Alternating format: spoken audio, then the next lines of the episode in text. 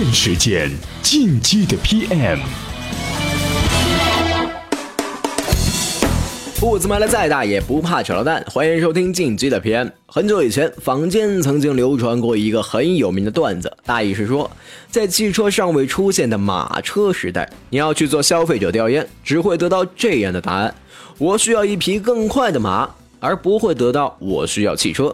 道理很简单，对于消费者来说，他从来没有看到过汽车，那怎么可能回答你说需要汽车呢？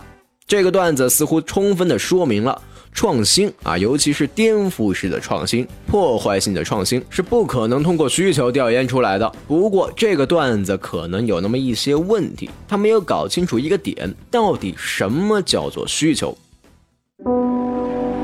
白天，我们是老板、同事、创业者、投资人，努力在一副副面具下生活。每天夜跑的五公里，我与真实的自己对话，或者。收听充电时间，这里是充电时间，和这个世界对话，收获关于商业社会不一样的逻辑和表达。好，欢迎回来。到底什么叫需求？在我需要一匹更快的马这句话里，更快是需求，而马只是一个解决方案。消费者在这句话里不仅提出了需求，还提出了他想到的解决方案。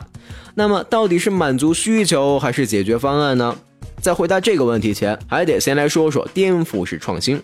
颠覆式创新的要点在于供给者提出一个全新的解决方案来满足用户的需求，而不是用户自己想到过的解决方案。老实说，这件事有很大的风险，要说服用户抛弃固有的解决方案，接受一种全新创造出来的解决方案，这一步没有做好，颠覆式创新就会失败。iPhone 这个东西，乔老爷子当初在介绍它的时候就做了一个铺垫，把它称为啊一个大屏可触摸的 iPod，加上 Phone，再加上互联网沟通物件。他嘲笑了一通市面上其他的智能手机，接着狠狠地夸耀了自家的 iPhone。为什么苹果会强调易用性，以至于连 iPhone 都没有说明书呢？原因在于一项颠覆式的创新，作为一种全新的解决方案，如果还需要用户苦苦学习，那么用户的惯性啊会让他们抛弃这种方法。这一点在今天特别明显。诺基亚为什么会在智能手机领域栽了跟头？当初诺基亚在功能机上玩的很火热，销售数字呢看起来不漂亮，他们就以为啊用户没有需求，而真正的核心问题是需求是存在的，但是解决方案不对。不过很多时候啊，有些解决方案大获成功了，人们就说啊，它满足了我的需求。作为产品经理，找出这个方案背后要解决的问题，才能给出自己的方案。今日关键词：充电时间。今日关键词：马车。伪需求的最常态，其实就是节目一开始用户提出的解决方案。您在我们微信公众号“充电时间”回复“马车”这两个字儿，再给您看一篇分析伪需求的短文章。听大咖的声音，这里是充电语录。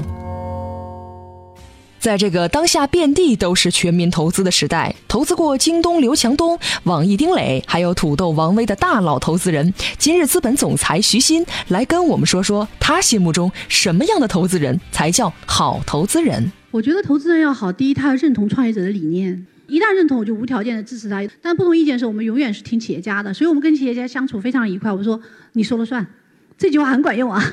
但有的时候呢，我看到一些东西他没看到，我会温柔而坚定跟他讲。你是一个白马，人家对手是一个野狼。白马跟野狼打的时候，谁会赢啊？野狼肯定会赢。那你怎么打赢他呢？我再给你找匹野狼啊！所以这个定位很重要，就让企业家认同他的理念，觉得他能够无条件。我觉得这是无条件的支持他，这个是很关键的。好，欢迎回来。节目最后做个小广告，充电时间团队最新推出的好书推荐活动——充电书包，本周正式上线。目的啊是把小编们认可的好书分享给大家。要了解一个行业或者某个行业内部的规则与知识，最快的方法莫过于涉足某个行业。我们无法一一试水所有行业，却可以通过他人阐述以及他人的经历来获得所需要的。从市场经济中商品的营销模式，到证券市场的研究预测；从企业公开的商业秘密，到难以琢磨的军事情报；从动物眼中的世界，到犯罪分子的心理侧写，怪才格拉德威尔可谓是揭开了世界的另一面。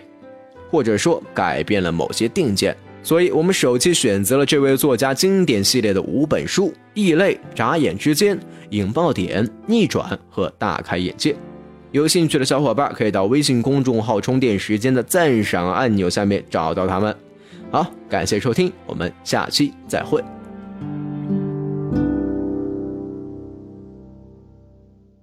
随时随地，随心所欲，你的随身商学院。